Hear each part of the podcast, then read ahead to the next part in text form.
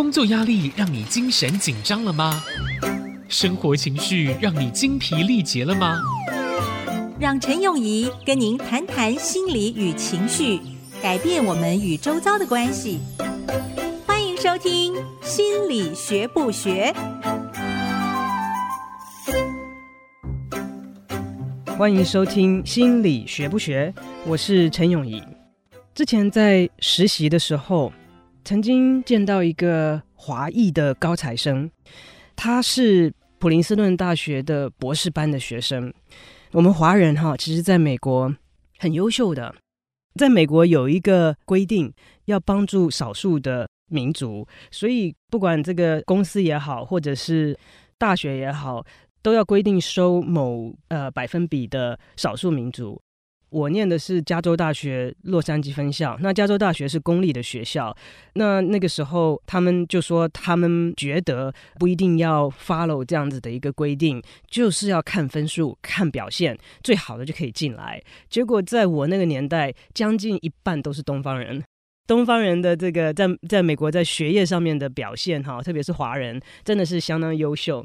我因为是在临床实习的时候见到这个优秀的高材生，她是一个女生，嗯，可惜我见到她的地方是监狱，因为她患有精神疾病。那在一次发病的时候，呃，就没有办法认出周围的人事物，就意外的把她妈妈杀掉了。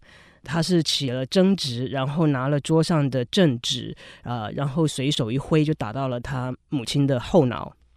我想请问各位的是，你觉得在这样的情况下，在法律上应该算是有罪吗？或者说他该被判刑吗？不管是在美国或是在台湾，监狱隶属于矫正署底下，是希望能够矫正行为。把人关起来的目的有两个主要的目的，一个是希望能够矫正行为，另外一个是无法矫正的情况之下，我们要把他跟社社会当中其他的人隔离。才能够保护其他的人，所以在这个法律的层面来讲，我今天想要跟大家讨论到的议题是说，人是不是有选择的？在什么的情况下，我们应该负责任？是不是只有在我们可以控制的事情上，我们才有选择，才该负责任？仔细去想想，这个女生当下她是因为她的心理疾病而造成他有幻觉。不认得那是他的母亲，他当时以为他自己的生命受到了威胁，所以才反击。那在这样子的情况之下，他有选择吗？可以控制他自己的行为吗？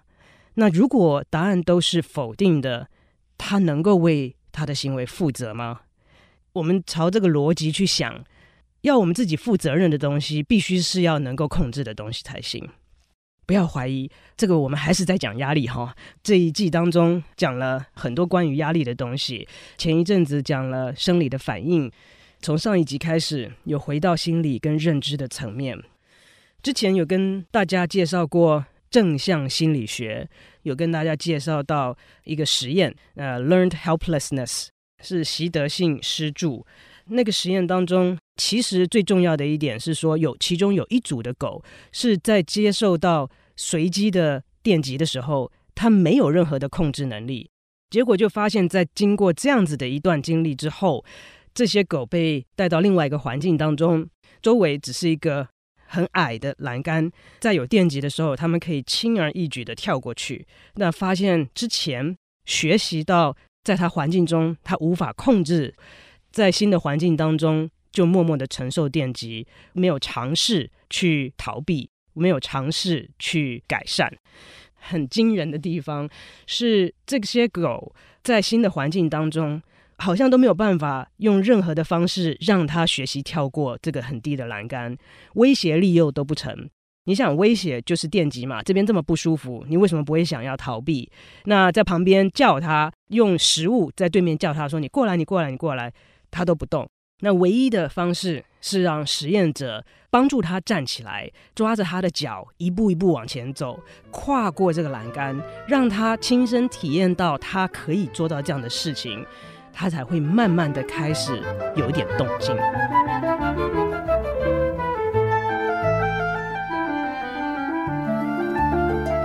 所以控制感，其实在我们面对压力的时候，是一个很重要的因素。但是矛盾的是，在我们面对压力的时候，因为之前有提过，都是很紧急的状况。在紧急的状况之下，我们演化的过程是让我们先能够存活下来，先把面前的事情解决掉，以后的事情以后再说嘛。因为如果目前这一关都过不了了，以后也更不用提了。所以所有的机制都在解决目前的状况为优先。所以压力跟创造力是不能共存的，因为一个人要在很轻松、安全的状况之下，才能够有这样子的资源跟空间去想一些新的东西，想一些以前从来没有尝试过的东西。压力越大，人就变得越短视。大脑在发展的过程当中，我们的前额叶。其实我好喜欢看漫画啊！如果大家有看漫画，你们可以想那个怪怪的科学家在漫画里面是用什么方式呈现啊？他的那个前额叶都特别大，好，所以前额叶是负责思考、负责我们比较高层的处理跟执行的功能的一个部位。在压力很大、紧急状况的时候，前额叶并没有很活化。其实，在紧急当中，最主要负责的一个部位。嗯，是我们的杏仁核，还有我们的海马回，所以啊，压力跟创造力基本上是无法共存的。在压力越大的时候，我们变得很短视，因为必须要解决当下的紧急状况的问题，我们也就无法想得出很多的选择。之前在讲认知的时候，也有跟大家提到过，不应该只是想到说。正向思考应该要多元的思考，那多元就是要能够想得出不同的选项。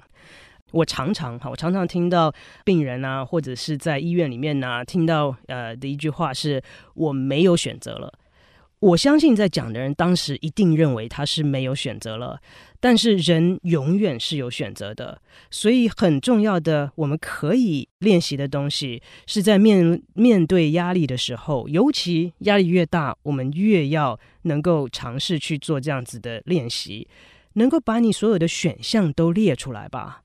有些选项可能是你不想要的。之前有提过，这个西点军校的这个同学，他呃希望能够按时毕业，没有办法达成这个目标的时候，压力大到说他不想活了。那其实我们想到很多到最后选择呃结束自己生命的人，他们到最后最后的时候，常会讲到的是我别无选择。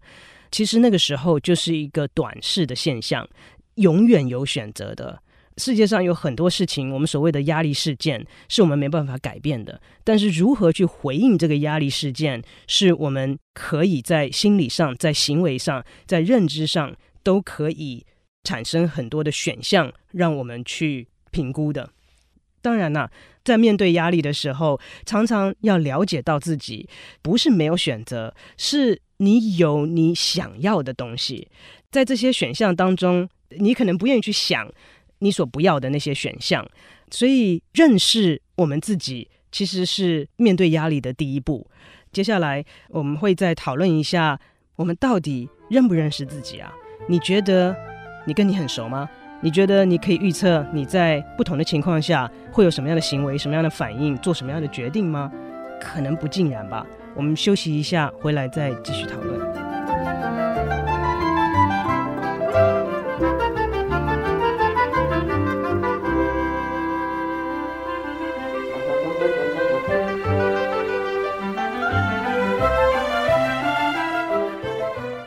回到心理学不学，我是陈永仪。曾经有一对夫妻，本来关系就已经有一点点的僵硬，寻求婚姻智商的过程当中，智商师有给他们一些作业去做，所以就说你们一个礼拜当中至少要找一段时间，是你们可以框出来给彼此相处的高品质的时间。两个人都很努力，讲好了在某一天晚上一起去看电影、吃饭等等。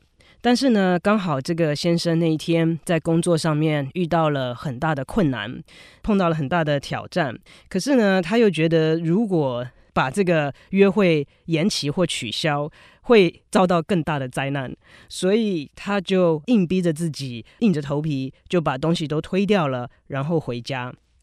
你想他回家心情会好吗？你想他回家的时候可以真的是全心全意给他的妻子高品质的相处时间吗？故事的结果大概也不用我说，是以吵架收场。那这个时候，嗯，我就会问这个先生：“你当时有哪些选择啊？”他说：“我没有选择啊，就是没办法。因为如果我不按时回家，我所要面临的是更大的压力，所以我非这样子做不可。那我们当然这件事情已经过去了，我们知道他的结局并不是好的嘛，所以他当初的选项也没有让他达成他所想要达成的目标。我就问他说。”你再仔细想想看，有没有其他的选项？那当然，经过一段的时间导引，我们就要讨论说，有没有可能他可以跟他太太沟通？他说没的事，不可能的。好，只要我一开口，他就会噼啪噼啪啦讲的，我一句话都插不进来了。我可以理解他先生为什么这样子想。但是我们反过来，从以先生的主观的角度感受来讲，如果你在面对一个压力事件的时候，先入为主的观念是我没有选择，我没有选择的时候，那个压力只会继续上升，不会有任何的帮助。所以我的建议是，把你的选项列出来，把你的想法通通对自己诚实一点。虽然你认为没用，可是。把这些选项列出来的过程当中，就会让你好过一些。你不相信吗？之前他们做过一项心理学的实验，让受试者在很嘈杂的环境当中要去完成一项作业，电脑上面的作业。那当然，很嘈杂的环境会让我们分心，让我们没有办法专注，所以会受到干扰。其中有一组的人是说，你只要按这个钮。就可以把这些杂音隔除。好，但是呢，嗯，我们因为种实验种种的关系呢，就先不这么做。但是如果你真的觉得很受干扰的话，你可以按这个钮把杂音隔除掉。另外一组我们就没有给他们这样子的选项，结果发现，在做作业的表现上面，有按钮的那一组表现远远的好过没有按钮的那一组。更重要的是，虽然有按钮的那一组，大部分的人选择没有去按那个按钮。所以，知道我们有这个控制的权利，有这样子的选项的时候，就算不去选择它，也会让我们心理上好过很多。在面对压力的时候，有一些选项是你认为不可能，有些选项是你认为不想，就是说，如果可能的话，我不愿意走这条路。但是列出来，把它列出来，你就会知道你是有控制权的，这是你在主导的一个过程。知道这一点，对我们来讲，在面对压力的时候就会好过很多，在认知上面也会有比较好的表现。那这个源自于对自己的认识，你要什么？有些人会说啊，我讲这个没用，讲这个没用是后来的。你第一步要了解，我想要这个。虽然我可能得不到，虽然我可能到时候可能要调整一下我的目标跟想法，可是最原始的渴望、最原始的感受是你应该知道的。因为如果你跳过了它，就直接把它否定掉了。人的感觉常常会累积，会慢慢慢慢的用不同的方式来告诉你，其实我们的感受是我们的心里面在跟我们沟通，告诉我们所需要的东西。知道自己要什么，知道自己想什么，对自己诚实是第一步。认识自己，才能改变自己。如果我们生活中要有所改变，如果我们想要自我调试，都要从认识自己开始。之前我问你认识你自己吗？你觉得你可以预测你在不同的状况下会有什么样的表现吗？你对于每天的行为，你自觉吗？其实我很晚很晚才开始用智慧型手机，在用了没多久的时候，旁边人就跟我讲说：“你一天到晚吃饭都在看手机。”我说：“我没有啊。”我就说：“好啊，如果这样子真的是很不尊重，所以我要试试看来改变。”可是改变的第一步是知道你什么时候在看手机。常常我们不自觉就把手机掏出来了，不自觉在看，你怎么去改啊？所以在做任何的改变、跟学习、跟调试之前，第一个就是要自我觉察。来问你们一个问题：你觉得在一天当中，你会做关于食物相关的决定，大概会有几次？比如说早上起来要吃什么啊，然后买菜啦，好，这些都算。你觉得一天当中你会做跟食物相关的决定几次？大概有一个数字哦。好，你自己要想到一个数字。在实验室的时候，他们有去问受试者，请他们做这样的评估。平均的受试者会说大概十四次。那之后呢，他们就请他们带一个簿子，在选择一天从早到晚，呃，做食物相关决定的时候，就把它写下来。